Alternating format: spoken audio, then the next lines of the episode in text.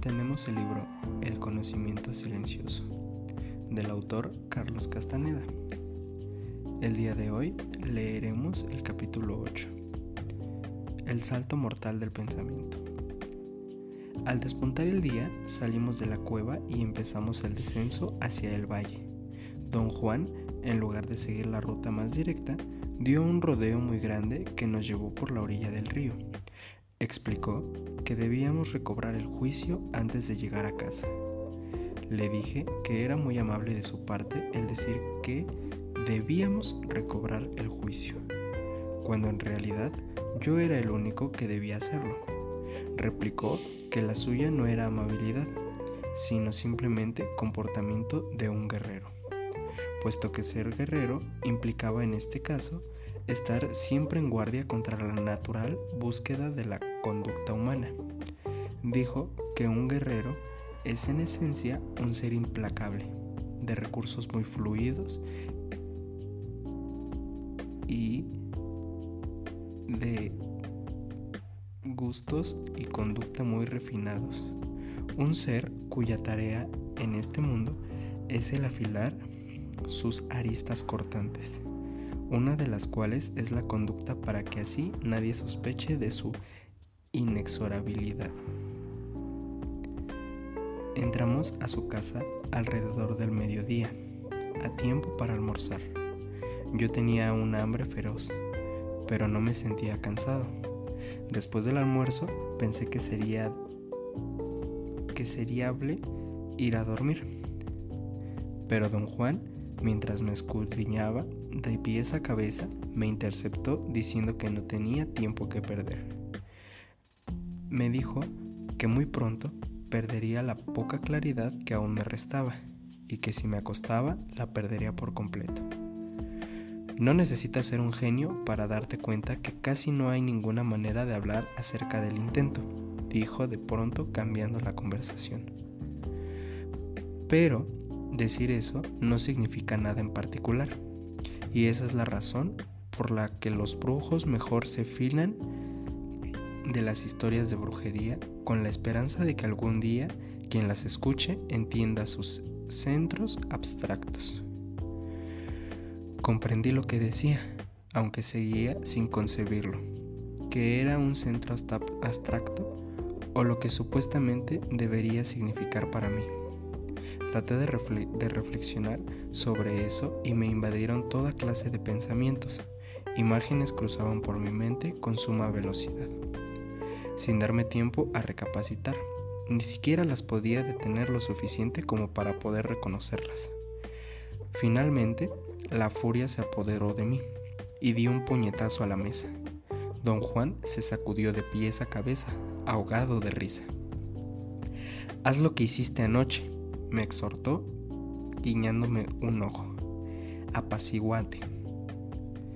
Mi frustración me tornó muy agresivo. De inmediato le saqué de en cara un argumento disparatado, que no hacía nada por ayudarme. Me di cuenta de mi error y le pedí disculpas por mi falta de control. No te disculpes, dijo. Debo decirte que entender cómo quieres hacerlo no es posible en este momento.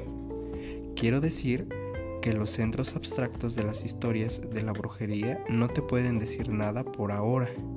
Más tarde, en esto, más tarde, esto es años más tarde, las comprenderás a la perfección. Le supliqué a don Juan que no me dejara a obscuras, que me explicara más sobre los centros abstractos porque no estaba claro en lo absoluto lo que él quería que yo hiciera con ellos. Le aseguré que mi estado de conciencia acrecentado del momento me podían ayudar intensamente a entender su exposición. Lo exhorté a apresurarse, ya que no podía garantizar cuánto tiempo permanecería dicho estado. Agregué que en breve estaría a la conciencia normal. A eso significaba todavía más idiotez de la que ya existía en ese instante. Lo dije un poco en broma. Su carcajada me indicó que él lo había tomado como tal. Pero yo en cambio me lo tomé muy en serio. En cuestión de, de un instante se apoderó de mí una tremenda melancolía. Don Juan me tomó del brazo y con mucha consideración me condujo hasta mi cómodo sillón y se sentó frente a mí. Fijó su vista en mis ojos y por un momento fui incapaz de sustraerme a la fuerza de su mirada. Los brujos constantemente se acechan a sí mismos, aseveró en un tono alentador, como si quisiera calmarme con el sonido de su voz. Quise decirle que mi nerviosidad había pasado y que tal vez había sido causa por mi falta de sueño, pero él no me dejó decir nada. Me aseguró que ya me había enseñado cuánto cabía saber sobre el acecho, pero que yo aún no había rescatado ese conocimiento del fondo de mi conciencia acrecentada, donde lo tenía almacenado. Yo admití tener la fastidiosa sensación de estar embotado. Sentía que había algo encerrado dentro de mí. Algo me hacía dar portazos y patear las mesas, algo que me frustraba y que me ponía irascible. Esa sensación de estar enfrascado es algo que todos los seres humanos experimentamos, dijo. Eso es lo que nos hace acordar que tenemos un vínculo con el intento. Para los brujos, esa sensación es tan aguda que crea una presión inaguantable justamente porque su meta es sensibilizar este vínculo de conexión hasta hacerlo funcionar a voluntad. Cuando la presión es demasiado grande, los brujos la alivian acechándose a sí mismos. Creo que todavía no comprendo el significado de acechar, dije. Pero en cierto nivel creo saber exactamente lo que es. Pues entonces vamos a aclarar lo que sabes, manifestó. El acecho es un procedimiento simplísimo. Es un método de conducta especial que se ajusta a ciertos principios. Una conducta secreta, furtiva y engañosa, que está diseñada para darle a uno algo así como una sacudida mental. Por ejemplo, Acecharse a uno mismo significa darse un sacudón usando nuestra propia conducta en una forma astuta y sin compasión. Explicó que cuando la conciencia de ser de los brujos se atrasa debido a la enormidad de lo que perciben, lo cual era mi caso en ese momento, lo mejor o tal vez lo único que se podía hacer era usar la idea de la muerte para provocar ese sacudón mental que era el acecho. La noción de la muerte es de monumental importancia en la vida de los brujos, continuó don Juan. Te he hablado innumerables veces de la muerte a fin de convencerte de lo que nos da cordura y fortaleza, es saber que nuestro fin es inevitable. Nuestro horror más costoso es permitirnos no pensar en la muerte. Es como si creyéramos que al no pensar en ella nos vamos a proteger de sus efectos. Tendrá usted que admitir, don Juan, que dejar de pensar en la muerte ciertamente nos protege de preocuparnos acerca de morir. Sí sirve para ese propósito, concedió, pero es más un propósito indigno para cualquiera. Para los brujos es una farsa grotesca. Sin una visión clara de la muerte, no hay orden para ellos, no hay sobriedad, no hay belleza. Los brujos se esfuerzan sin medida por tener su muerte en cuenta, con el fin de saber, al nivel más profundo, que no tienen ninguna otra certeza, sino la de morir. Saben que esto da a los brujos el valor de tener paciencia sin dejar de actuar. Les da valor de acceder, el valor de aceptar todo sin llegar a ser estúpidos. Y les da valor para ser astutos sin ser presumidos. Y, sobre todo, les da valor para no tener compasión sin entregarse a la importancia personal. Don Juan fijó su mirada en mí, sonrió y meneó la cabeza. Sí, continuó, la idea de la muerte es lo único que da valor a los brujos. Es extraño, ¿no? La muerte dándonos valor. Sonrió de nuevo y me dio un ligero codazo. Yo le dije que me sentía absolutamente aterrado con la idea de mi muerte, que pensaba en ella constantemente, pero que no me daba valor ni que me alentaba a actuar. Tan solo me volvía cínico o me hacía caer en estados de profunda melancolía. Tu problema es muy simple, dijo. Te obsesionas con facilidad. Te he dicho muchísimas veces que los brujos se acechan a sí mismos para poder romper con sus obsesiones. Hay muchas formas de acecharse a uno mismo. Si no quieres usar la idea de tu muerte, usa los poemas que me lees y acéchate con ellos. ¿Que me aceche con ellos? ¿Qué quiere decir? Te he dicho que hay muchas razones por las que me gustan los poemas, dijo. Una de ellas es que me permiten acecharme a mí mismo. Me doy una sacudida con ellos, mientras tú me los lees y yo los escucho.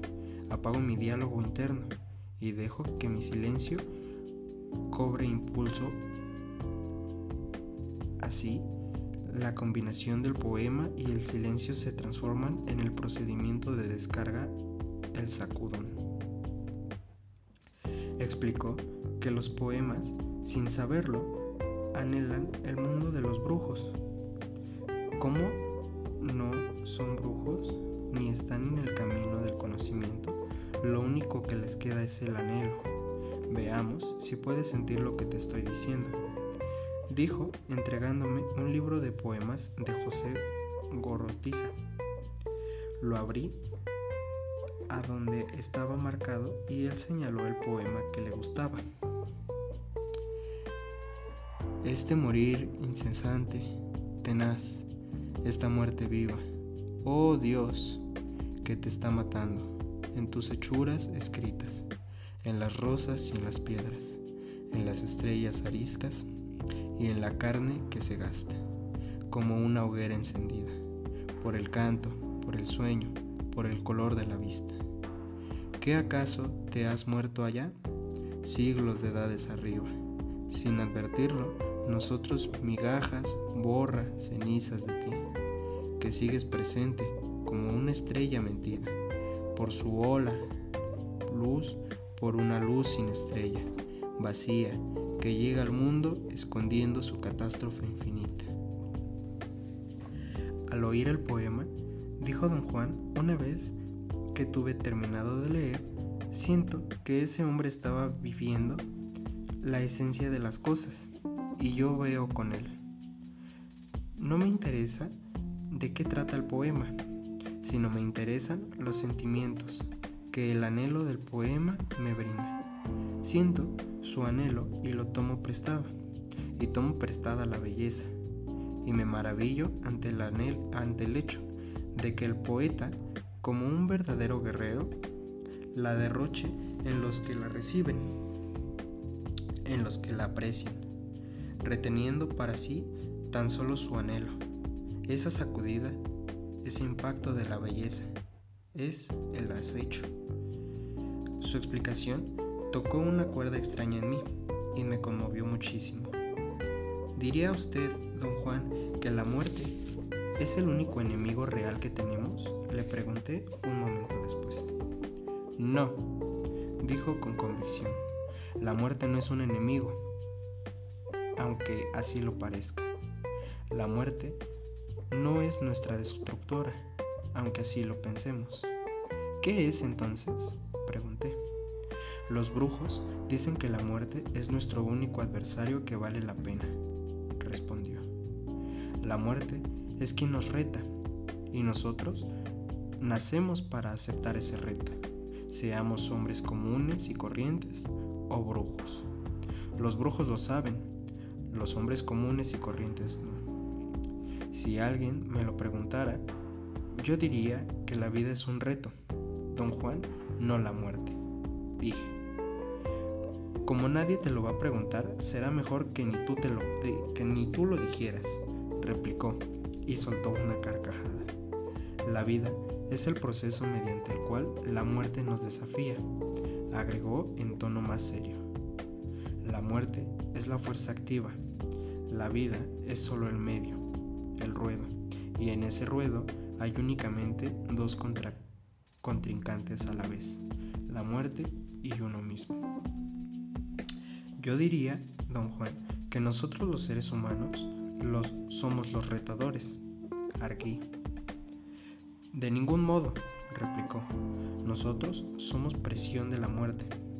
La muerte marca el paso a nuestras acciones y sentimientos, y nos empuja sin misericordia hasta que nos derrota y gana la contienda, o hasta que nosotros superamos todas las imposibilidades y derrotamos a la muerte.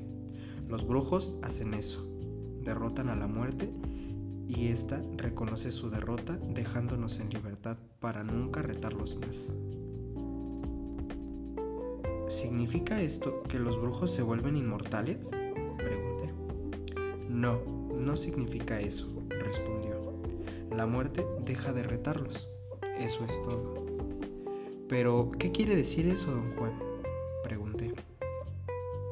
Quiere decir que el pensamiento ha dado un salto mortal a lo inconcebible, dijo.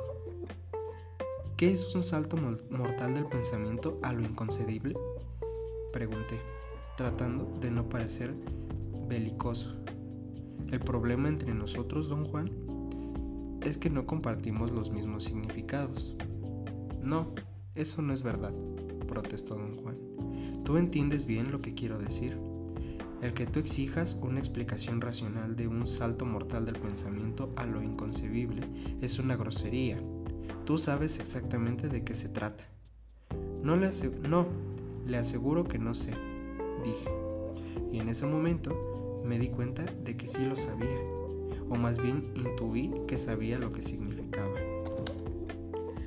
Una parte de mí podía trascender mi racionalidad y sin entrar en un nivel profunda puramente metafórico, entender y explicar lo que era un salto mortal del pensamiento a lo inconcebible, el problema era esa parte de mí, no era lo suficientemente fuerte para emerger a voluntad. Cuando le expliqué esto a don Juan, él comentó que mi conciencia de ser era como un yo-yo. Algunas veces se eleva como en ese momento hasta un punto alto y eso me da un extraño dominio sobre mí mismo, mientras en otras veces descendía, convirtiéndome en un idiota racional, y simplemente se quedaba estacionada en un miserable punto medio, donde yo no era la chicha ni limonada. Un salto mortal del pensamiento a lo inconcebible, explicó con aire de resignación. Es el descenso del espíritu, el acto de romper nuestras barreras perceptuales. Es el momento en el que la percepción del hombre alcanza sus límites. Los brujos practican el arte de enviar precursores, explotadores de vanguardia, a que sondeen nuestros límites perceptuales. Esta es la otra razón por la cual me gustan los poemas. Los considero exploradores. Pero como ya te dije, los poetas no saben con tanta exactitud como los brujos lo que estos exploradores de vanguardia deben pueden lograr. Don Juan dijo que teníamos muchas cosas que discutir y me preguntó si quería ir al centro, a la plaza, a dar un paseo. Yo me encontraba en un estado de ánimo muy peculiar. Algo más temprano había notado un retraimiento en mí que iba y venía. Al principio pensé que era el cansancio físico que nublaba mis pensamientos, pero mis pensamientos eran claros como el agua. Esto me convenció de que lo que sentía era un resultado de mi cambio de a conciencia acrecentada. Al caer la tarde salimos de la casa y fuimos a la plaza del pueblo. Allí me apresuré a preguntarle a don Juan, antes de que él tuviera la oportunidad de decir cualquier cosa, ¿A qué se debía mi estado de ánimo? Lo atribuyó a un lo atribuyó a un desplazamiento de mi energía. Me explicó que al limpiarse, al aclararse el vínculo de conexión con el intento, la energía que de ordinario era utilizada para enturbarlo y mantener fija su posición en el sitio habitual, se liberaba y se concentraba de manera automática en el vínculo mismo. Me aseguró que no había técnicas preconcebidas o maniobras que un brujo pudiera aprender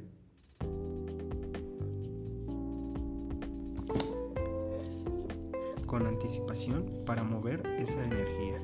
Más bien, era cuestión de un desplazamiento automático e instantáneo que sucedía una vez que se había alcanzado un determinado grado de paciencia. Le pregunté cuál era ese grado de pericia. Me dijo que los brujos lo llamaban el punto, el puro entendimiento. La comprensión proporcionaba el impulso, para lograr ese desplazamiento instantáneo de energía se requería una conexión clara y limpia de lo, con el intento y para obtener una conexión clara y límpida y todo lo que se necesitaba era intentarla mediante el puro entendimiento. Naturalmente quise que me explicara el punto, el, el puro entendimiento él rió y se sentó en una banca.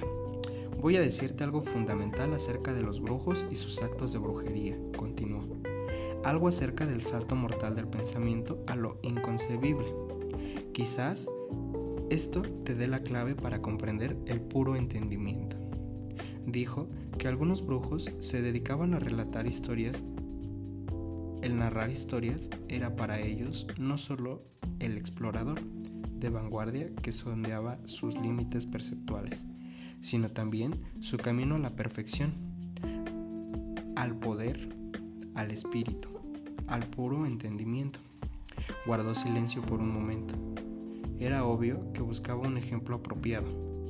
Me recordó que los indios yaquis poseían una colección oral de eventos históricos que ellos llamaban fechas memorables. Yo sabía que las fechas memorables eran una compilación de relatos orales de su historia como nación en pie de guerra contra los invasores de su tierra. Los españoles primero, los mexicanos después.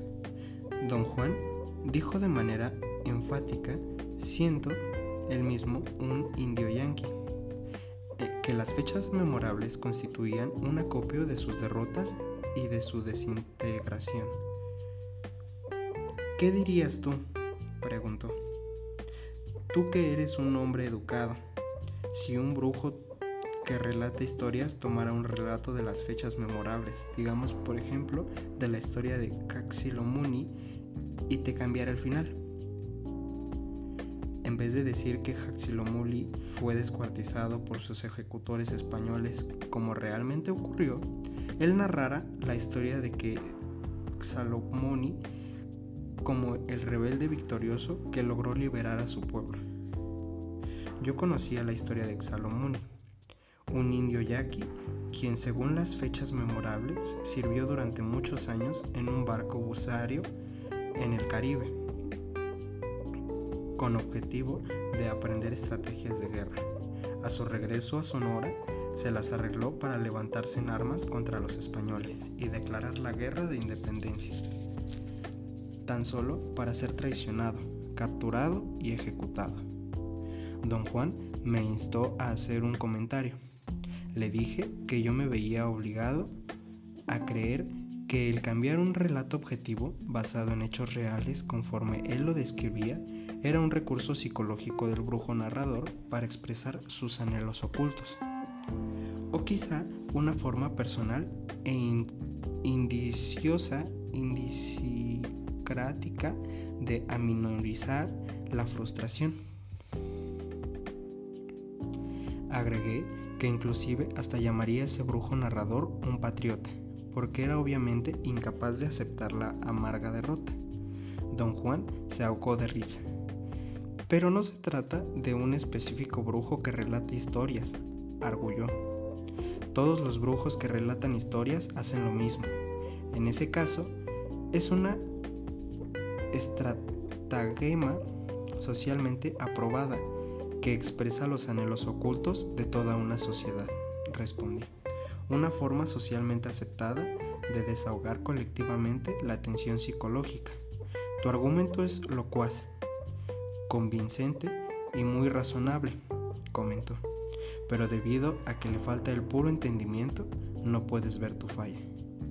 Me miró como si estuviera persuadiendo a comprender lo que me decía. Yo no hice ningún comentario. Cualquier cosa que hubiera dicho me habría hecho parecer resentido. El brujo que relata historias y que cambia el final de un relato real y socialmente aceptado, dijo, lo hace bajo la dirección y los auspicios del espíritu. Como puede, va y sabe manejar su conexión con el intento, puede también manejar el puro entendimiento y cambiar las cosas. El brujo narrador hace señas de que ha intentado cambiar el relato, quitándose el sombrero, poniéndole sobre el suelo y dándole una vuelta completa de derecha a izquierda. Bajo los auspicios del espíritu, ese simple acto lo precipita dentro del espíritu mismo. Ha dejado que su pensamiento dé un salto mortal a lo inconcebible.